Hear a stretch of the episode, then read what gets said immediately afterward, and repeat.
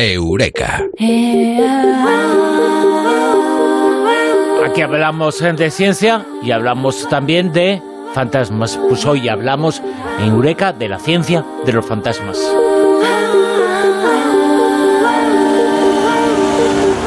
Mado Martínez, eh, muy buenas, ¿qué tal? Buenas noches. Esta noche tendríamos que haber cambiado la entradilla de la música de la sección de Europa, de Eureka con algo así un poco como de, de música de terror, ¿no? Nino, nino, nino, nino. Sí, y- o de la película Cazafantasmas, que no era muy científica, aparentemente, ¿eh? Aparentemente, aparentemente. Bueno, la cuestión es que acaba de ser Halloween, Noche de Ánimas, Todos los Santos, estas cosas. Y me apetecía un poquito a mí hablar del tema de los fantasmas y las apariciones. Porque nunca lo habíamos hablado ni tratado en, en, en ningún Eureka. Y oye, la ciencia de los fantasmas. Porque vemos fantasmas. O sea, es una cosa así como, bueno, vemos. ¿Tú has visto alguna vez un fantasma? Yo no. ¿Tú? Yo, yo una vez vi una cosa muy rara, ¿Ah, pero sí? no, sé. Me dio mucho miedo, eso sí, ¿vale? Pero, pero, pero, pero no sé. Eh, no sé, no sé. Paso palabra. Yo no he visto fantasmas nunca, ¿eh? De verdad, eh, no he visto nada que me haya hecho ni siquiera sospechar. Todo ha sido muy terrenal siempre. Ya, pues. Yo creo eh, que soy un aburrido. Mi vida es aburrida. No, No ver, tengo nada que contar. De verdad, Sí ¿eh? que tiene, sí, que lo sé yo. Que lo sé yo.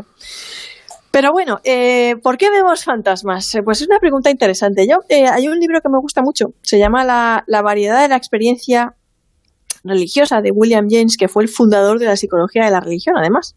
Y él investigó los procesos subliminales de la conciencia y de los fenómenos paranormales. Me gusta su obra porque, bueno, algunos dirán que, bueno, que es muy antiguilla, que tal, que igual, pero sigue estando vigente porque, mm, bueno, eh, él separa claramente lo que es el tema de la religión institucional de la experiencia personal, el misticismo, ¿no? la experiencia mística. De hecho, lo que más le interesaban eran las experiencias místicas independientemente del contexto cultural. Eh, por ejemplo, Esa es la diferencia cuando se habla de religión o de la figura de Dios o de Jesús en nuestro caso, la diferencia entre la iglesia, entre el poder y la experiencia de cada persona, que es distinta, ¿no? Eh, cómo Claro. siente uno las eh, creencias a cómo esas creencias eh, pueden formar parte de un estamento o de una pirámide de poder, pero no tienen nada que ver con lo que uno siente y lo que uno quiere, desea y cree, ¿no? Claro, sobre todo si hablamos ya de las experiencias místicas, que es algo tan sumamente íntimo y personal. Claro.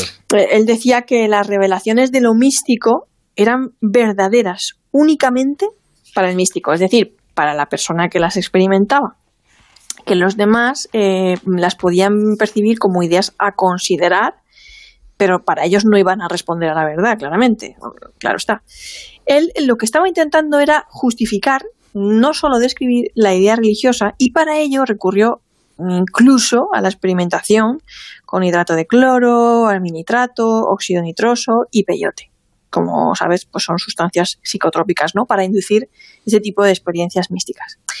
Lo cierto es que, aunque él tuvo experiencias paranormales, unas experiencias de terror bastante intensas, por lo visto, eh, pues eh, él no tuvo una experiencia religiosa de por sí, pero sí tuvo alguna que otra experiencia paranormal, lo que le permitió pues ponerse en la piel de las personas que las tenían y aceptarlas, ¿no? Saber que bueno que, esas experiencias pues se daban, ¿vale?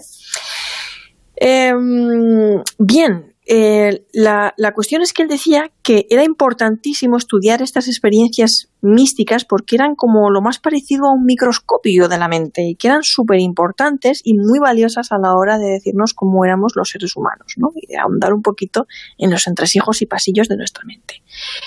Para él estaba claro que estas experiencias eran útiles en la medida en la que daban un sentido a nuestra vida y nos ayudaban desde un punto de vista positivo. Es decir, él decía que las experiencias místicas, como pueda ser el encuentro con un ser fallecido, un fantasma, que decíamos al principio, tenían una función y normalmente cumplían una función positiva para nosotros, para los humanos, para los individuos.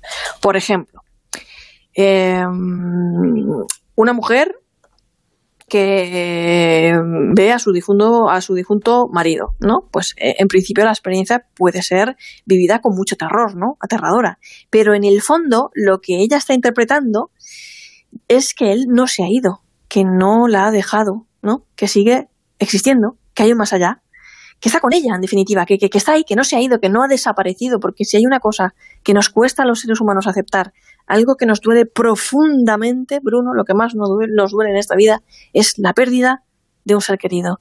No hay, creo, nada más devastador en, la vida, ¿no? Es una cosa que, que, que, no podemos aceptar, que, no, que nos rompe por dentro, es increíble. Y eh, bueno, pues podemos hablar también de eh, pues una chica que va conduciendo y si le aparece su padre fallecido le dice que se ponga el cinturón porque va a tener un accidente. Y ella se lo pone y tiene el accidente. Esto se llama eh, profecía autocumplida, además, ¿no? Pero es que a veces en momentos de estrés, de cambio, de profunda tristeza, profunda tristeza, pues podemos tener este tipo de experiencias y las tenemos porque, bueno, eh, sencillamente necesitamos tenerlas, aunque esto sea difícil de entender. Necesitamos que un ser fallecido, alguien querido o un guía nos diga, eh, que estoy aquí contigo.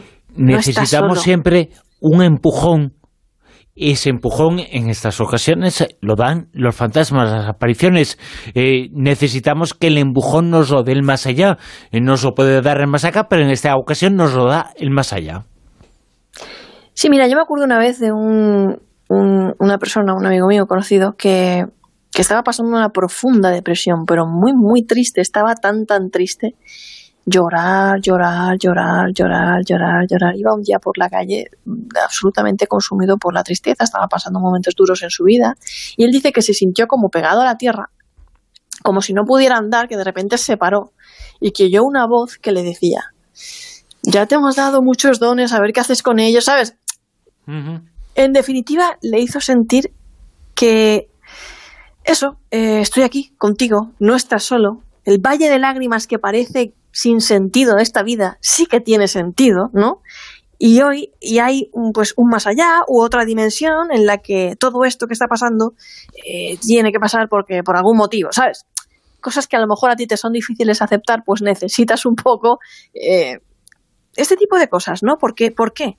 Pues porque nuestro cerebro de Homo sapiens, cualquier neurocientífico te lo podría decir, está preparado para tener experiencias místicas, pero sobre todo, Bruno, está preparado para sobrevivir y darnos aquello que necesitamos ver. Es decir, aunque tenga que engañarte haciéndote creer que has visto un, fantasma. Ese es nuestro cerebro, una experiencia súper poderosa. ¿Sabes? En realidad todo esto que estoy diciendo eh, es bonito, eh, porque nos habla de nuestra parte más íntima. Yo por eso jamás me he reído de una persona cuando me ha dicho que ha visto un fantasma. Jamás, jamás. Lo he escuchado siempre con profundo respeto y atención. Hay algunos casos, además, que, que te dejan pensando incluso más de la cuenta, ¿no? porque son absolutamente maravillosos de cómo todas esas entresijos y engranajes de la maquinaria cerebral y también nuestra intuición y, todas estas cosas que, nos definen como humano se ponen en marcha a veces para hacer que las cosas encajen e incluso para hacer eso, que tú estés viendo un fantasma, una alucinación, al fin y al cabo, seguramente, seguramente, una experiencia cerebral, seguramente, sí. Bueno, y, que, que eh, si el fin es bueno, sea cual sea el proceso, ¿no? Mm, no deja de parecerme milagroso. O sea, así te lo digo, no deja de parecerme milagroso. De hecho, los antropólogos compartimos en gran medida este enfoque cuando lo trasladamos al, mundo cultural, al estudio de las sociedades y la antropología de la religión. Bourdinon y, y Brian Morris hablaban de los estados de conciencia alterada y de cómo se interpretaban en función de múltiples factores tales como las expectativas, las disposiciones y los motivos de la persona, pero también las creencias y las experiencias eh, culturales, ¿no? ese contexto social. Porque en los estados alterados de conciencia, ya fueran espontáneos, ¿no? como ver un fantasma, o inducidos por, yo que sé, por tambores, danzas o por plantas psicotrópicas, en, esos, en ese tipo de estados de conciencia alterada, lo que se percibirá y cómo se experimentará siempre va a guardar una íntima relación con el contexto cultural y los significados tradicionales aportados por el individuo. En realidad se parece un poco, si, te das cuenta, al efecto placebo, ¿no? la sugestión, pero y, las expectativas ¿no? que uno tiene, aunque no seas consciente de, de ellas, que esto es muy importante. En definitiva, que vemos lo que queremos ver o lo que esperamos ver, incluso cuando no somos conscientes de ello. ¿Te das cuenta? Incluso existe algún tipo de terapia eh, para beneficiar a la persona que tiene que ver con estas experiencias.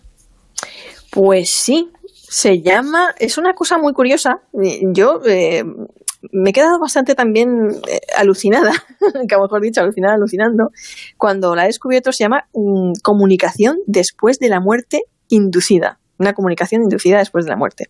Que es una técnica terapéutica que ayuda a procesar y superar el sufrimiento producido por la muerte de un ser querido por medio de la evocación de fantasmas. O sea, Sí, sí, eso, eso que antes eh, hacíamos eh, yendo a una sesión de espiritismo en el siglo XIX para hablar con tus familiares fallecidos, saber que están bien, ¿sabes? ¿No? Estas cosas, algunos para preguntarle dónde han dejado el dinero y todo eso. Pues resulta que lo hacen ahora los psicólogos, o por lo menos el psicólogo Alan Botkin, que durante su trabajo con veteranos de la guerra de Vietnam, lo descubrió, lo puso en marcha y además pues él se fundamentó en el valor curativo que muchos terapéuticas, muchos terapeutas observan en las experiencias cercanas a la muerte. Y él dijo, oye, pues vaya a ser que a lo mejor induciendo una especie de eh, comunicación inducida con los pacientes podemos tener también altas tasas de curación terapéutica. Y lo que él quería eh, hacer era que sus pacientes vieran, entre comillas, a sus familiares fallecidos, ¿no? Y, la terapia hace que, los vean, siempre lo digo entre comillas, e incluso hablen y dialoguen con ellos. Y mm, lo que hacen es, eh, lo hacen mediante una técnica que se llama desensibilización por el movimiento de ojos pidiéndole al paciente que se concentre en una imagen o pensamiento negativo concreto, siguiendo con los ojos los dedos del terapeuta, que, que este lo va desplazando en su campo de visión durante unos 20 o 30 segundos. O sea, eso de mira fijamente a mis dedos se, da en este caso, ¿eh? Sí, es como una hipnosis, ¿vale? Sí, Botkin asegura que un 70% superan el duelo de esta forma. Él en ningún momento ha dicho si esto es una o sea, la experiencia para ellos es real, él en ningún momento dice si son alucinaciones o no son alucinaciones, él descarta que sean alucinaciones, no son alucinaciones, pero es bastante interesante. Y, hay un experimento muy chulo que se llama, eh, es bastante conocido, es el, experimento de las, de las gafas de Gibson. No sé si lo has oído alguna vez. No, cuéntanos. Bueno, pues este demostró que nuestra mente, hay varios experimentos más en este sentido, ¿vale? Pero él demostró que nuestra mente puede ignorar la realidad inmediata de una forma muy curiosa. Él le dio a, los participantes unas gafas, tenían que, usarlas durante una semana, dos, lo que fuera, ¿no? Unos días. Y estas gafas lo que hacían es que las lentes, tú nada más ponértelas lo veías. Es que te deformaban las líneas rectas. Entonces tú lo veías todas las líneas rectas, las puertas, los edificios, todo, todas las líneas rectas, tú las veías curvas eran curvas. Entonces, el, mundo cambiaba un poco con esas gafas, ¿no? Pero enseguida la gente empezaba a ver las rectas, es decir, empezaba a verlas como deberían ser, en realidad, como debería ser el mundo. Es decir, que tú, a pesar de llevar unas gafas que te están deformando la visión y la realidad, y que tú, si vieras objetivamente, tendrías que ver el mundo curvado, pues tú lo veías recto porque tú esperabas verlo recto, tú creías que tenías que verlo recto y enseguida tu cerebro corregía tu imagen y tú pues lo veías todo normal, recto, ¿sabes? ¿No? O sea, realmente demostró que somos capaces de ignorar los estímulos inmediatos eh, sustituyéndolos por, mm, por lo que nosotros creemos que debe ser. Y la cuestión es que esto también pasa al revés. Es decir, que, que a veces nosotros cuando necesitamos ver que las cosas son de otra manera o necesitamos ver a nuestro padre fallecido o despedirnos de él o lo que sea, también lo vamos a lograr eh, por este mismo mecanismo, ¿no? Funciona en ambos sentidos. Y es un poquito lo que, lo que veníamos hablando y lo que veníamos explicando de cómo son las experiencias místicas, por qué sirven y qué es lo que dicen de los seres humanos como, como, como personas, ¿no? Y como seres sociales también, no solo a nivel psicológico. Yo creo que sean los fantasmas una, una aparición ajena a nosotros, ¿no? Que aparezcan ahí y tal, o sean una proyección de nuestro cerebro, para mí me sigue pareciendo una experiencia alucinante, me sigue pareciendo una experiencia sorprendente y me sigue diciendo mucho de lo maravillosos que somos los seres humanos. Y por eso hay una ciencia de los fantasmas, una psicología de las experiencias eh, con fantasmas que hemos contado aquí en Eureka con Mado Martínez. Amado, muchas gracias. Un abrazo muy grande.